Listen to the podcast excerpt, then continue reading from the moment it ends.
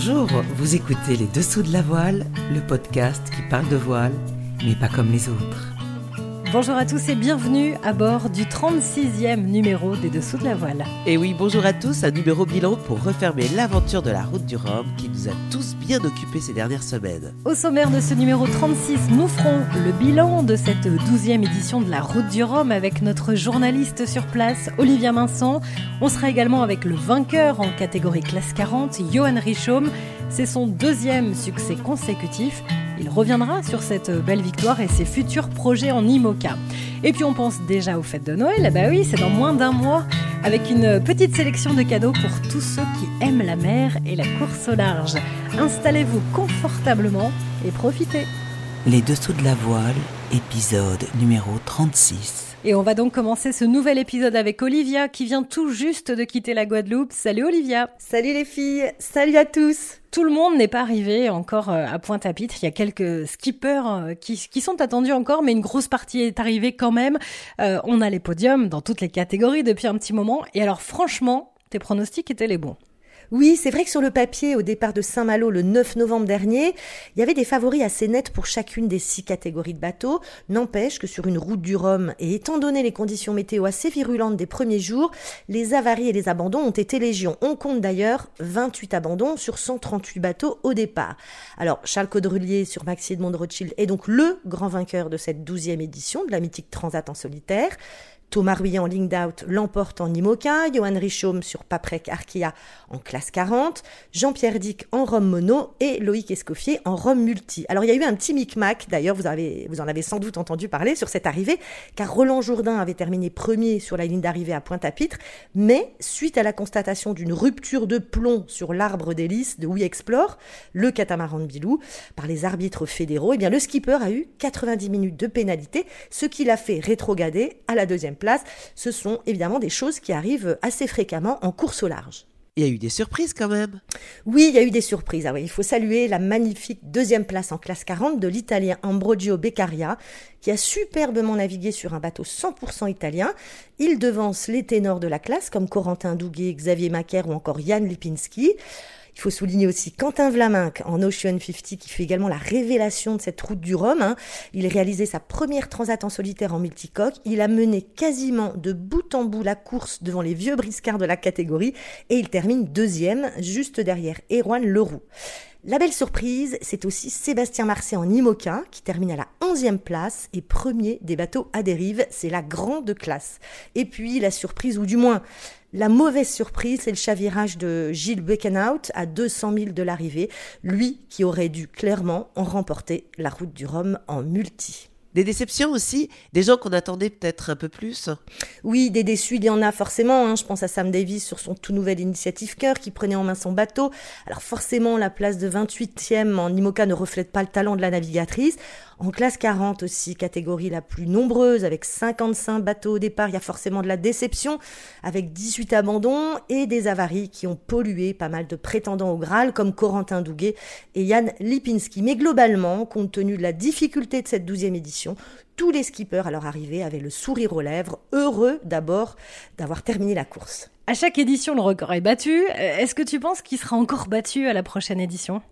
Alors le record, tous les marins le disent, ce n'est pas une fin en soi. En fait, gagner la route du Rhum en battant un record, c'est la cerise sur le gâteau. Alors forcément, les bateaux étant de plus en plus rapides, la traversée de l'Atlantique devient express. Mais pour avoir beaucoup interviewé les marins sur le ponton d'honneur à Pointe-à-Pitre, il est clair que l'humain a beaucoup de mal à supporter la vie à bord de ces machines infernales. Les bateaux cavalent, certes, mais à quel prix pour les skippers? Nombreux sont-ils à être revenus épuisés, amigri. Et moi, je dirais que la limite sera probablement là. On a évidemment surveillé de très près les, skippers qui partaient pour la première fois avec leur tout nouveau bateau, flambant neuf, notamment chez les IMOCA. Euh, ça a donné quoi, Olivia? Globalement, c'est plutôt une bonne nouvelle. Hein. Quatre bateaux neufs dans les six premiers, ça veut dire que les projets sont super aboutis avant même d'avoir cumulé beaucoup de milles.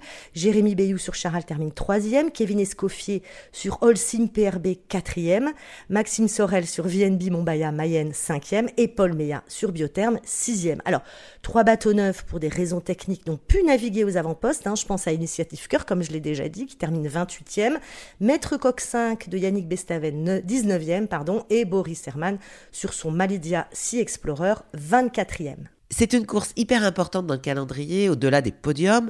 Qu'est-ce que les skippers viennent chercher? Alors, ce qui est intéressant sur la route du Rhum, c'est ce mélange hein, de pros et d'amateurs éclairés. Il y a des têtes d'affiche, des stars de la voile, et puis des petits jeunes, ou moins jeunes d'ailleurs, qui viennent vivre leurs rêves. Alors attention, hein, parce que cela n'a rien d'anodin, une transat comme celle-là. C'est un sprint, ce n'est pas un rallye. Les femmes et les hommes vont au bout d'eux-mêmes, à la fois psychologiquement et sportivement. Et toi, Olivia, comment ça va alors après ce, mois, un peu plus d'un mois même euh, intense?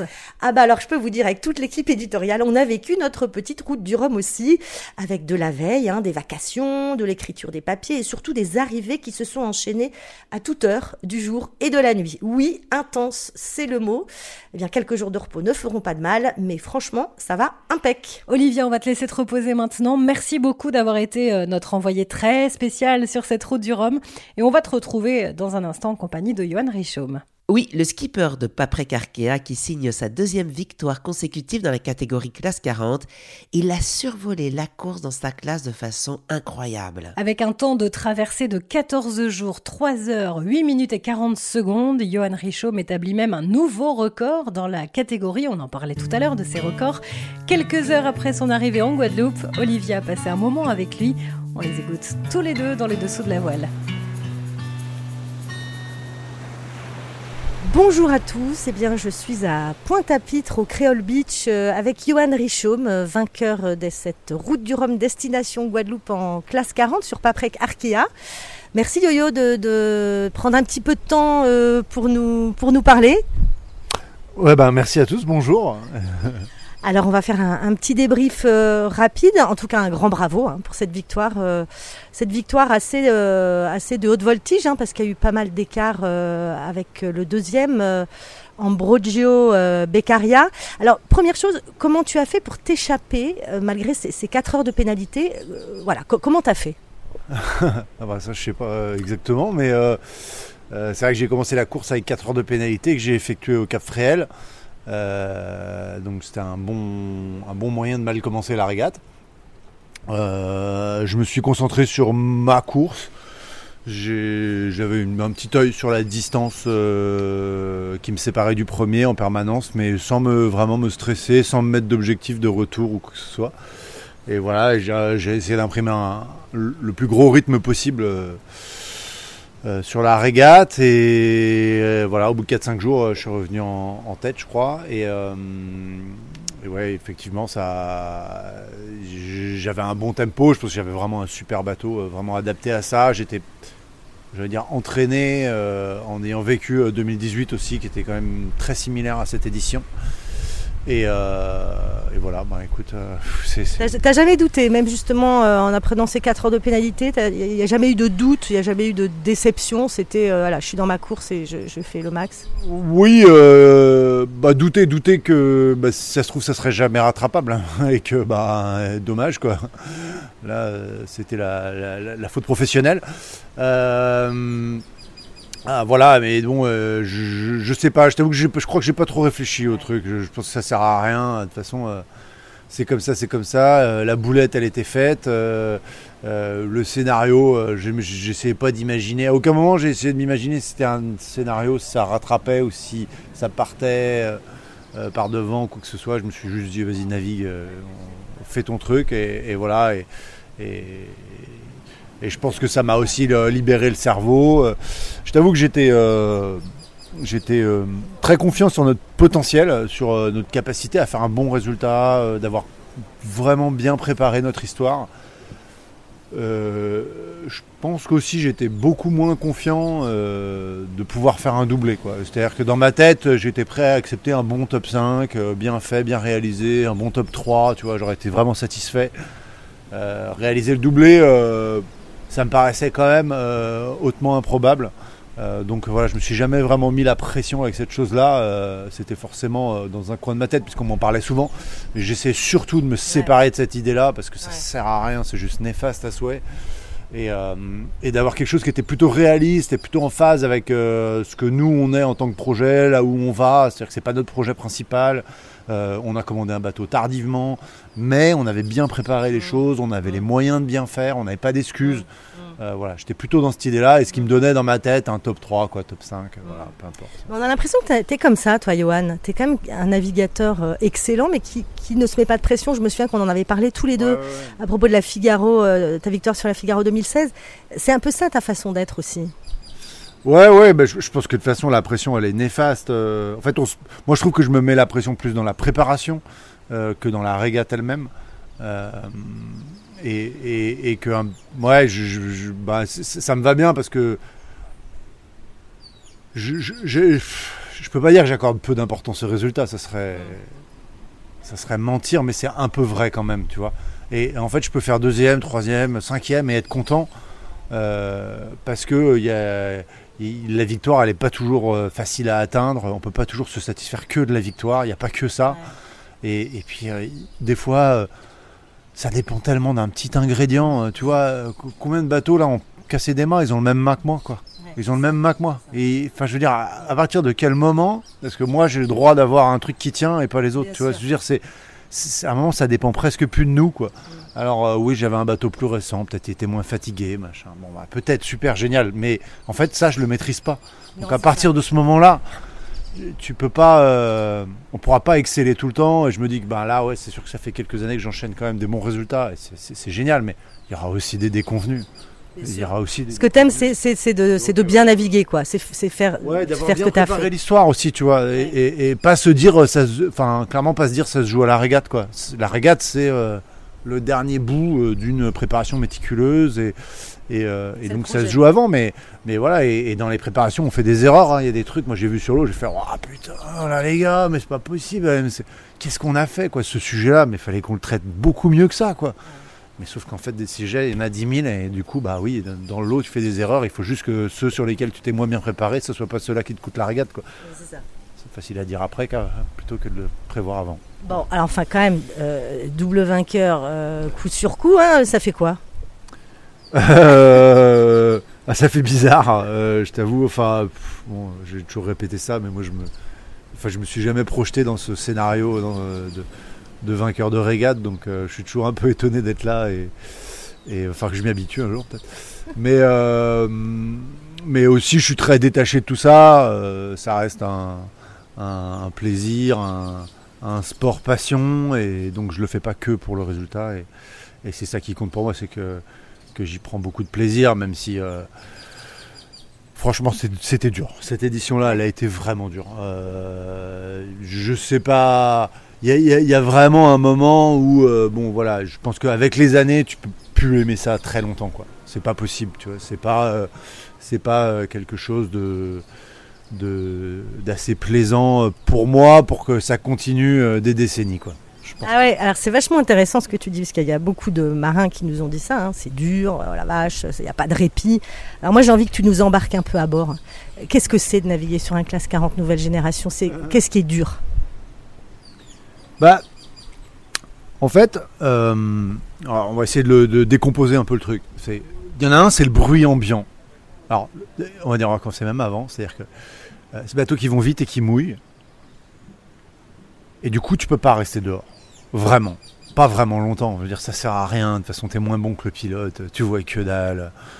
Euh, tu te fais rincer la tronche dehors. Donc, on a des beaux, on a des bonnes euh, cabanes, des bons, des bonnes casquettes. Casquettes. On n'est pas trop mal abrité derrière.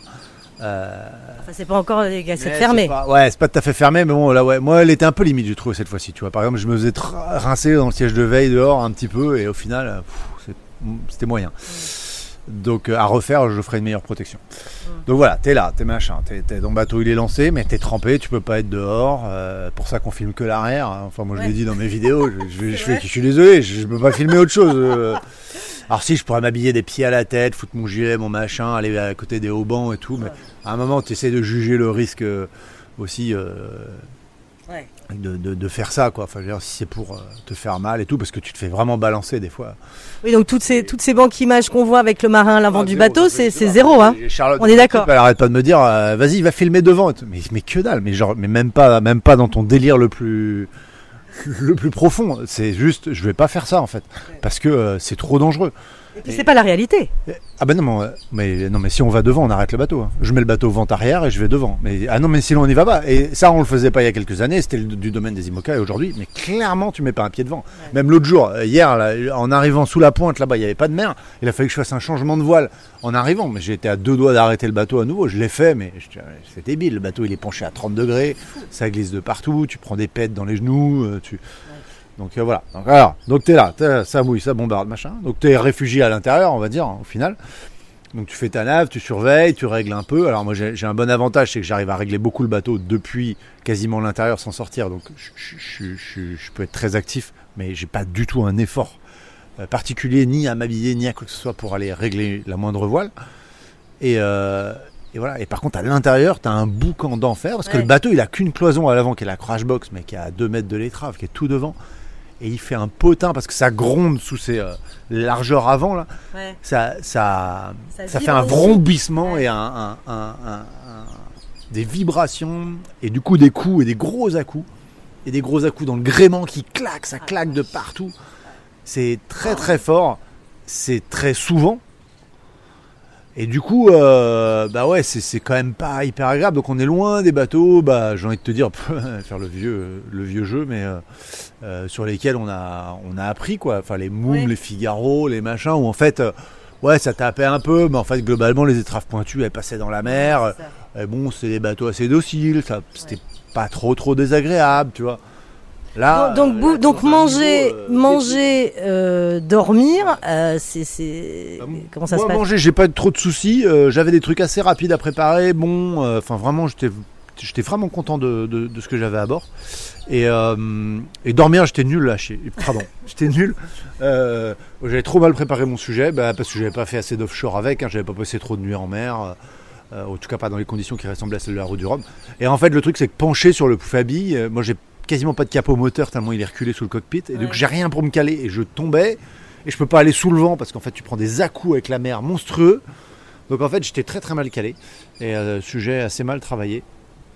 Et, euh, et voilà. coup, Donc, t'as- eu à du mal. dormir, quoi. Ouais. Ouais, vraiment, ouais. Tu vois, même au portant, je dormais tête en avant, calé le long de la quille, ce qu'il faut surtout pas faire, parce qu'en fait, dans les à-coups, tu pourrais te péter les cervicales. Mais j'avais pas le choix.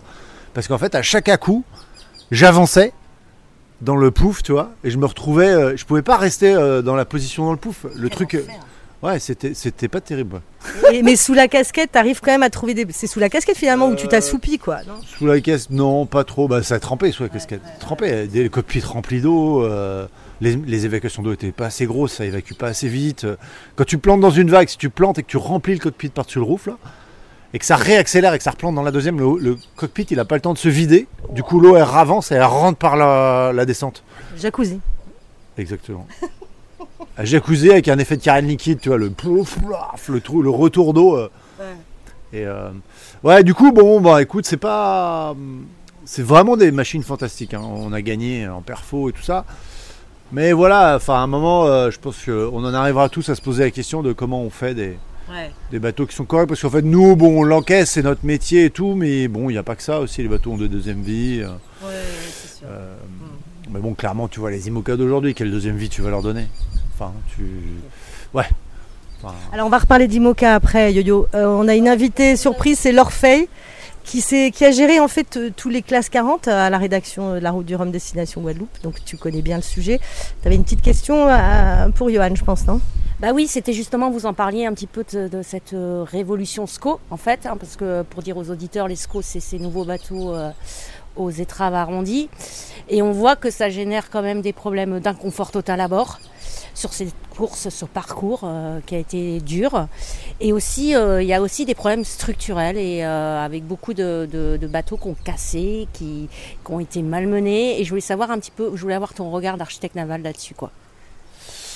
Ouais, alors le sujet, il est, euh, il est intéressant, il est complexe. Euh, donc il y a eu pas mal de casses. Euh, donc il y en a, il y a une partie des casses, c'est là où la structure interne, elle cède. Sur les impacts. Donc ça, c'est généralement une erreur de calcul, c'est un petit peu trop faible et tout ça. C'est pas très dur à réparer à l'intérieur, il suffit d'avoir quelques plaques, de coller quelques bandes. Ça peut aller très très vite. hein. En, en une demi-heure, t'as bâché le sujet, c'est renforcé à la grosse. C'est dé- C'est dégoûtant ce que tu as fait, mais ça tiendra. Ça, c'est facile. Après, tu as les problèmes qu'ont eu, euh, je crois, Kenny, Xavier euh, et d'autres, où ça se délamine, donc la, la- la peau extérieure de, de la coque part, la mousse qui fait la séparation entre les deux peaux euh, part aussi. Alors là, tu n'es pas loin de la voie d'eau, et là, c'est dangereux, et c'est surtout irréparable en mer. Quoi. Bon, tu peux essayer de mettre des petits patchs, mais bon, ça va pas aller très loin. Ça, souvent, bah, c'est pareil, c'est soit des défauts de construction, où c'est un petit peu mal collé, ou alors des mousses qui sont un peu trop faibles. Alors ça, je dis ça parce que je sais qu'il y en a. Et donc là, tu as, plusieurs densités dans les mousses que tu peux choisir pour mettre dans les, dans les fabrications des sandwichs de ta coque. Et voilà. Donc ça, c'est un peu fait. Si elle est un peu faible, elle s'écrase et après les deux peaux se séparent et là, c'est le drame. Donc ça, ça arrive aussi. Et puis après, bah, il y, a, y, a, y a des bateaux ouais, où on structure carrément le pont et tout ça. Là, je sais qu'il y en a qui, ont- qui sont arrivés. Non euh, pas où sont, certains là, mais euh, j'ai perdu le fil des arrivées. Mais où il y a carrément des fissures sur le pont et, et- et les bateaux se découpent plus ou moins. Ouais. Voilà. Moi, je- honnêtement, j'ai un énorme respect pour euh, le cabinet Lombard hein, parce que je trouve qu'ils ont une gestion euh, de l'optimisation structurelle, de la construction qui est vraiment admirable parce que j'ai très- eu très très peu de sujets. Honnêtement, on a cloisé cassé de la structure avec Corentin Douguet sur la Normandie. J'ai Mm. cassé la même au mois de septembre sur une- un entraînement en offshore avec Corentin aussi, euh, où en fait on s'est rendu compte que ben, on avait oublié d'envoyer le plan de renfort au chantier. Et donc en fait j'ai Ah cassé la même chose que lui. C'est le seul truc qu'on a eu, mais c'est très très rare. Et souvent ils s'aventurent pas dans bah, voilà, des mousses trop légères, dans des prises de risque trop grandes sur certains sujets.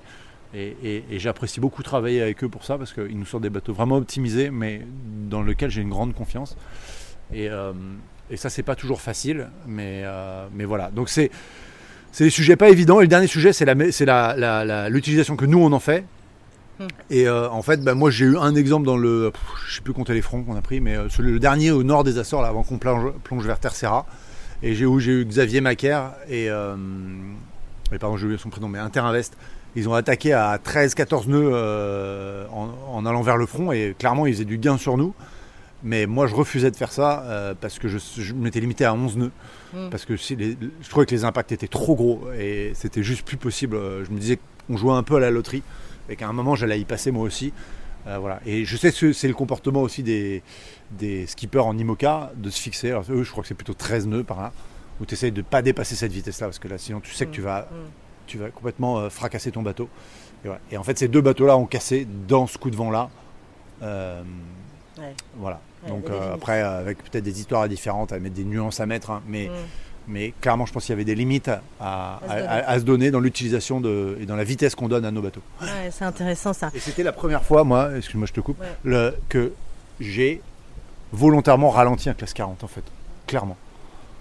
De par son choix de trajectoire, là, en attaque de front, donc un petit peu plus haut euh, pour moins accélérer. Mais après, euh, dans l'Alizé aussi, euh, des fois un peu plus bas, parce qu'on partait dans les surfs à 22, 23, 24. Et en fait, euh, si tu sautais une vague à la fin de ça, bah, tu faisais un bond à 24 nœuds et tu retombais dans le vide. C'était très impressionnant. Ouais, ce faire. que tu disais, t'as as quand même un peu euh, freiné le coup euh, Ça m'est parfois. arrivé, ouais. Ça m'est arrivé. C'était rare, tu vois. Et c'était plutôt du domaine, tu vois, des multicoques, des, des, des IMOCA, clairement aussi. Mais là, c'est devenu une réalité en classe 40 aussi. ouais. Bon, alors on va parler un petit peu d'IMOCA. Donc on va te voir l'année prochaine en IMOCA. Euh, rapidement, explique-nous un petit peu où en est euh, le bateau en ce moment et puis quel va être ton programme après. Alors le bateau, il est en construction chez Multiplast à Vannes depuis euh, janvier dernier. Il est pas loin d'être fini. Tous, les, en- tous les éléments sont là. Les foils sont terminés. Il passe en test de structure la semaine prochaine. Les safrans sont terminés. Le mât est terminé. Les voiles sont en peinture. La coque est pontée, structurée, euh, stratée de partout. La peinture a commencé, euh, en tout cas les après. Euh, et en fait, on a, une conception assez spéciale où en fait on a le cockpit et la casquette qui rentrent au dernier moment dans le bateau. Donc là, ça, va être pour début décembre. Et donc on en est plus très loin parce qu'on va mettre à l'eau normalement fin janvier, si, tout va bien, et pouvoir naviguer début février avec. Alors si tu devais le qualifier ton bateau, qu'est-ce que vous avez cherché à faire avec cet IMOCA Si tu savais. Non, je le trouve vraiment très beau. On verra sur l'eau. Euh, on l'a trouvé très moche pendant longtemps en plus. Parce qu'en 3D, non, mais on avait du mal avec la 3D et tout, à, à se rendre compte et tout ça. Si je devais le qualifier, alors on est complètement sur une génération de coques complètement différente. Pas du tout aller dans euh, l'esprit de Charal, où en fait bah, on essaye de retrouver l'esprit SCO sur Charal, qui est à la fois large devant mais arrondi. Alors il faut savoir que la largeur en IMOCA est très très limitée. Donc si vous avez des impressions de voir des bateaux larges, c'est probablement faux, c'est qu'une impression parce que c'est 1m12 à 1m de l'étrave la limite et on y est tous quasiment. Quoi. Alors nous on y sera en tout cas. Par contre, on est sur une étrave quasi pointue. Alors relativement spatulée, on n'est plus, on n'est pas comme un, on avait sur Apicil qui est Lazare maintenant. Euh, euh, vraiment des étraves fines, mais un peu dans le même genre, on est très tulipé, ah donc avec des formes très évasées devant, plus proche des bateaux de la Coupe de l'América, type placé 40 pour ceux qui suivent vraiment. Euh, donc on est très tulipé à l'avant, et après avec des francs-bords et des hauteurs très droites pour éviter l'enfournement, éviter d'amener de l'eau sur le pont.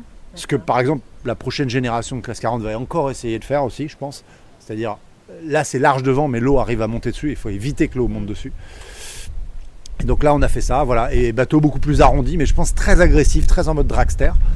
Et, euh, après, nous, on a changé de philosophie. Euh, euh, on, on, est, on, est, on est un mix de philosophie entre Boris Arman et son cockpit avancé, Hugo Boss et tout ça. Mhm. Et en fait, on n'a plus d'intérieur-extérieur, on n'a plus qu'une seule zone de vie qui fait cockpit, table à carte, tout, siège de veille. voilà, donc on va voir, c'est assez osé. Mais ouais, on, on, adore en tout cas ce qu'on est en train de faire. On trouve que le concept est génial. Euh, tout le monde est emballé dans l'équipe et, euh, voilà, et on a hâte de, montrer tout ça et de, rentrer dans un, nouveau jeu qui va être compliqué hein, parce que là, euh, là on, va rentrer dans une phase de développement, mise au point, voilà, découvrir est-ce que déjà on a fait les bons choix en coque et tout ça, ça va être, ça va être hyper intéressant.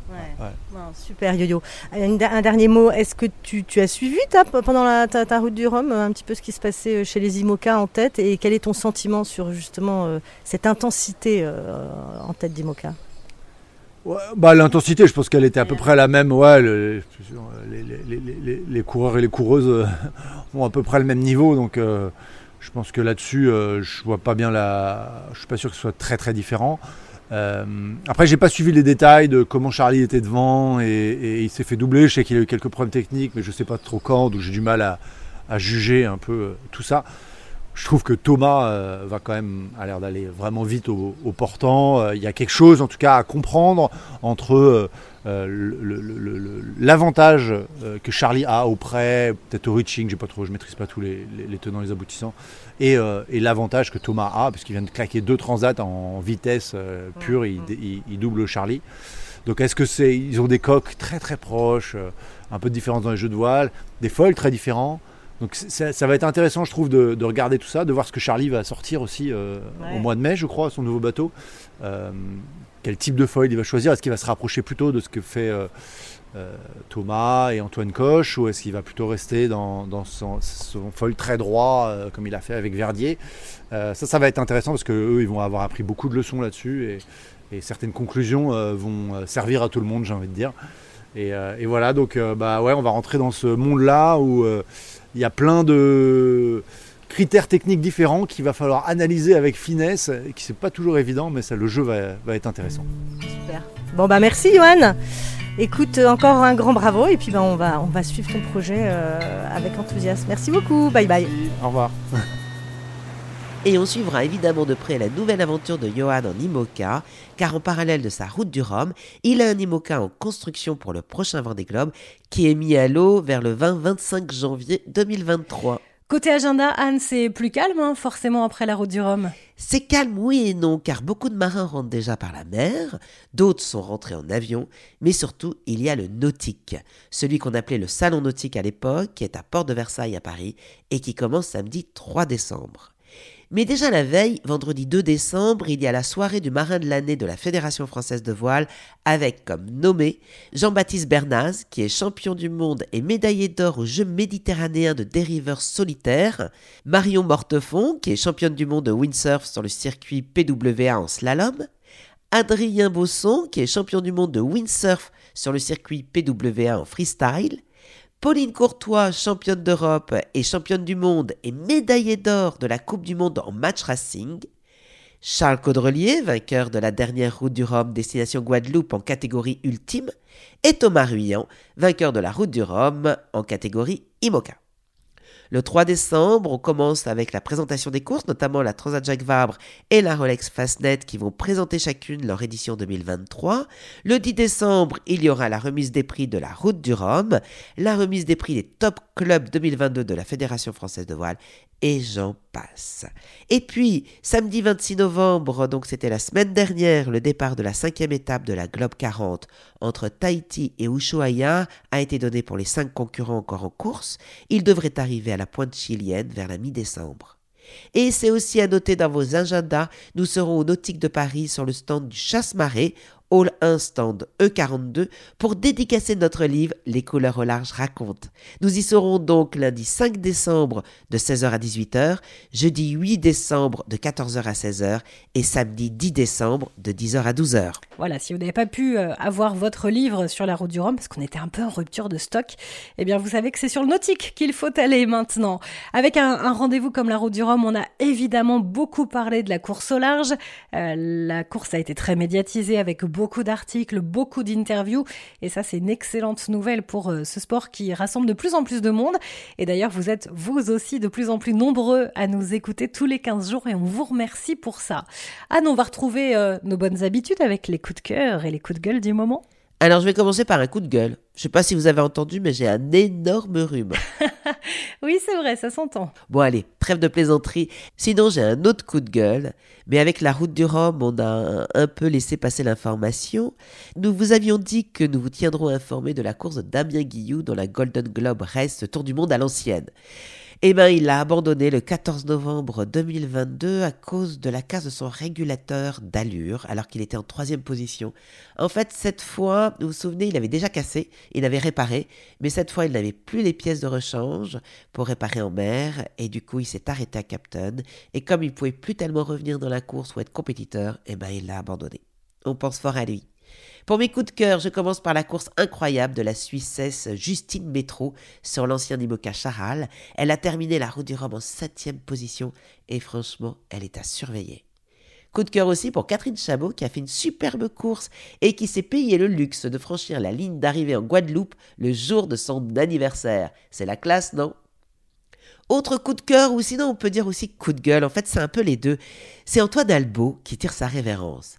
Alors l'athlète le plus titré de France, et oui vous avez bien entendu, il est celui qui a le plus de titres prestigieux parmi tous les sportifs français, parce qu'il a 25 titres mondiaux dans plusieurs disciplines de funboard, et il reste encore l'homme le plus rapide de la planète à la voile, avec son record du monde à 65,45 nœuds, soit 121 km/h. Allez, bon vent Antoine pour la suite. Et puis dans les coups de cœur, on a un joli carnet rose aussi pour euh, Clarisse Kremer et Tanguy le Turquet qui ont donné naissance à une petite fille prénommée Mathilda. La fille des deux navigateurs est née en pleine route du Rhum pendant que son papa était encore en course. Avant de se quitter, on vous l'a promis, une petite sélection de cadeaux de Noël pour tous ceux qui aiment la voile.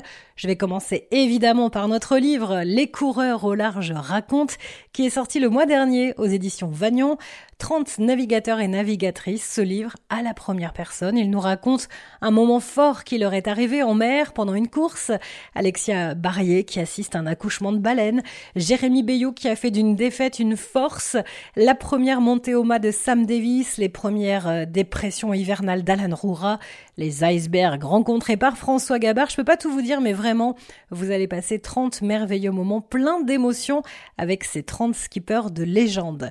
On reste euh, chez Vagnon avec le livre Navigatrice de Stéphane Dugas, des portraits de femmes qui ont su s'imposer dans la voile, de Samantha Davis à Alexia Barrier, de Catherine Chabot à Isabelle Joschke. C'est un très beau livre avec de magnifiques parcours. Notre parrain Loïc Perron a lui aussi sorti un livre, ça s'appelle Mes routes du Rhum. Il y retrace toutes ses éditions depuis 78 avec ses participations, sa victoire, mais aussi euh, les autres protagonistes avec euh, des petites phrases toujours bien senties à la Loïc Perron. Euh, son sens de la philosophie et de la poésie qu'on aime tant, un livre à retrouver aux éditions Solar. Un jeu trop sympa pour les enfants qui aiment la course au large, qui ont suivi pourquoi pas le Vendée Globe ou la Route du Rhum. C'est le jeu 1000 milles nautiques. C'est un petit peu le, le 1000 bornes de la mer. Il faut éviter les avaries et les détresses. Il faut accumuler des milles nautiques et remporter la course. Vous pouvez le commander sur le site les 1000 milles nautiques Et puis coup de cœur aussi pour la plateforme Sailors. Là, c'est un peu le Netflix de la voile si on continue dans les comparaisons. Euh, sous forme d'abonnement pour 5,99€ par mois. Vous y retrouvez des films cultes, des grands classiques, des documentaires, des nouveautés et ce chaque semaine. Et en ce moment, vous avez une promo de Noël pour 45 euros par an au lieu de 60 euros avec euh, le code promo Noël 2022. Bon, Anne, on se retrouve dans, dans 15 jours maintenant, juste avant Noël? Et oui, Normalement, nous serons avec le grand vainqueur de cette route du Rhum, Charles Caudrelier. On peut déjà vous l'annoncer et on est super contente. Ah oui, ça va être trop chouette de l'avoir, effectivement. C'est la fin de notre numéro 36. Merci à tous de nous avoir suivis. Merci à notre reporter Olivia et à notre invité Johan Richaume. Merci à toutes et à tous et rendez-vous dans 15 jours. Et on vous rappelle que le podcast Les Dessous de la Voile est à écouter et télécharger sur toutes les plateformes de podcast. Partagez-le, parlez-en autour de vous et n'hésitez pas à nous laisser un message, que ce soit sur Facebook, Instagram ou Twitter, notamment s'il y a des navigateurs que vous aimeriez bien qu'on invite ou des sujets que vous voulez qu'on aborde. On peut évidemment en discuter ensemble. On vous embrasse et à très vite. Les Dessous de la Voile, un podcast d'Anne Millet, Olivia Masson et Vanessa Lambert, préparé avec l'aide de Enora Lucas, Soisy Guéo, notre attaché de presse. Nous remercions nos partenaires, Nicolas Gilles et l'agence Désigne pour la création de notre logo et Tanguy Conk pour notre générique avec le morceau And I Wonder. Sure she's alright. You know I'm sure she's alright there. Sure she's alright. Now you can jump out loud. Dive into shattered dreams. We can see all your fins, yeah. Breathe in, breathe out. Just she's alright. You know, I'm sure she's alright there. Sure she's alright. And it is light. We've never been told before, and it's light. It's never been done before, and it it's light.